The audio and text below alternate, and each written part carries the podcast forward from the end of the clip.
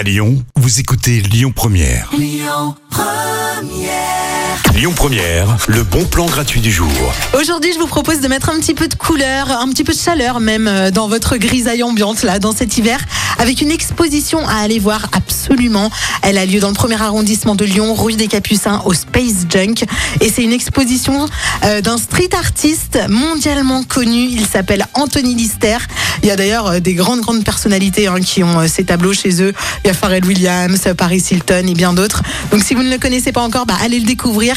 En fait, euh, bah, il fait des tableaux qui sont inspirés de comics. C'est vraiment très coloré. Ça met du peps, voilà. Et puis surtout, euh, c'est un artiste qui a quand même commencé à la base dans les années 90 dans les rues en Australie. Et maintenant, il arrive vraiment à vendre ses, ses tableaux partout dans le monde. Il expose aux États-Unis, en Angleterre.